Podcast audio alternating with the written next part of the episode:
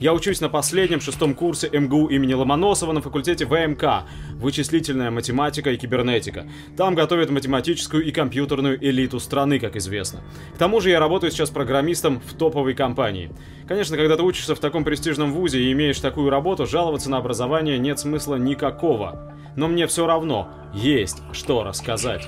На пятом курсе я подрабатывал в учебном центре, преподавал математику для подготовки к ОГЭ и ЕГЭ. Аудитории были переполнены, то есть дети и их родители уже понимают, что без дополнительных внеклассных занятий они экзамены не сдадут. Что только так можно повысить свой балл, и они готовы платить большие деньги с кем мне в итоге приходилось работать. С детьми, которые имеют просто нулевые знания по математике. Им в первую очередь необходимо сформировать математическую культуру, уметь считать, искать причинно-следственные связи при решении задачи доказательств теорем, а не решать задания ЕГЭ. Но все они понимают, что это на ЕГЭ не будет спрашиваться и просто перестают меня слушать. Нам нужны баллы ЕГЭ, зачем вы нам даете материал, которого в ЕГЭ нет?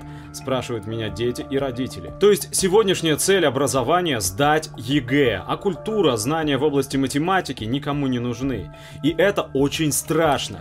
Как говорил сам Ломоносов, математика ум в порядок приводит. ЕГЭшная математика этого не обеспечит никогда. Без математики дети будут только запоминать факты, а уметь думать и размышлять они не научатся.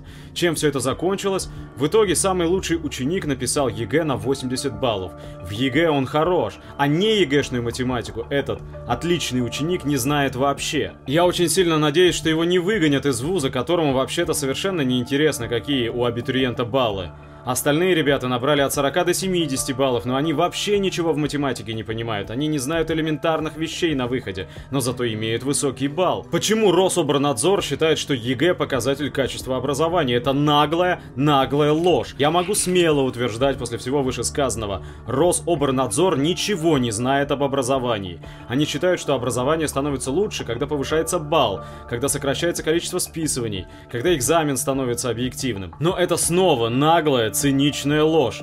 Если повышается качество образования и становится даже лучше, чем в СССР, как они считают, то должно становиться больше Ломоносовых, ученых-изобретателей и так далее.